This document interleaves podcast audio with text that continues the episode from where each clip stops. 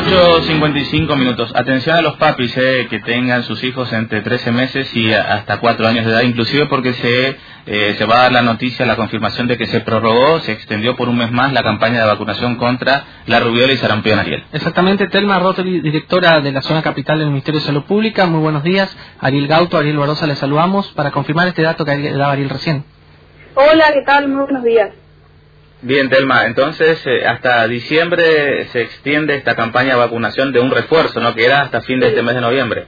Sí, sí, nosotros vamos a seguir vacunando eh, durante el mes de diciembre y por supuesto en realidad durante todo el año porque como es una vacuna del ingreso escolar nosotros generalmente ya lo que es febrero nos empezamos a preparar para los, los certificados médicos así que ahí volvemos a hacer recaptación de, chicos que, estén sin, sin la vacunación de la triple viral, que es la vacuna que se está aplicando ahora en la campaña.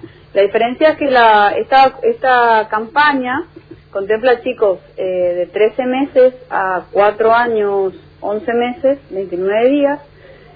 Es una dosis adicional, ¿sí? O sea, que si el chico después eh, hace su ingreso escolar, se vuelve a aplicar la triple viral, ¿sí?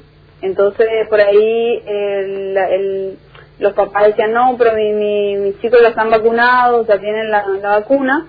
Estas vacunas que nosotros hacemos así en estas campañas para justamente cortar o eliminar brotes, son dosis adicionales que se hacen, ¿sí? Y que no, no, no, no generan ningún inconveniente, al contrario, refuerzan la inmunidad de los niños. ¿Cuál es el universo que ya vacunaron y cuántos creen que todavía falta para vacunar? Eh, nosotros estamos cerca del 70%, ¿sí? Y todavía nos queda un 20% aproximadamente de esa población pediátrica, ¿sí? Eh, que queda dentro de la, de la campaña. Por eso te digo, nosotros eh, la vacuna hacemos durante todo el año, pero teníamos un tiempo y una meta en una población estimada.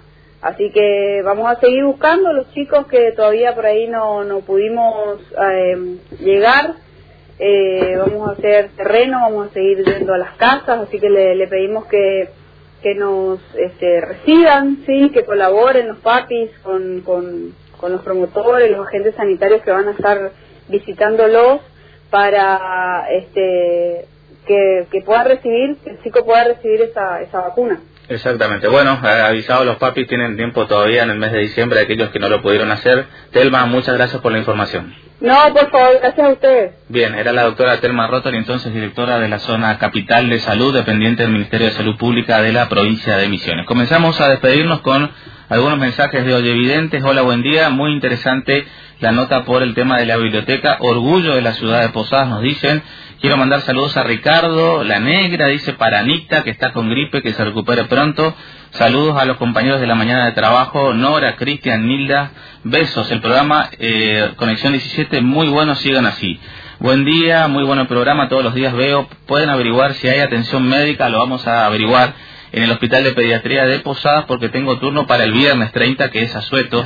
Eh, vamos a averiguar cómo se, se, se, determina el tema de los turnos allí. Buen día, soy de Candelaria. Ayer fui a, a, una farmacia aquí del centro a retirar mis medicamentos como todos los meses. Ella tiene el profe, el sistema profe, y está suspendido.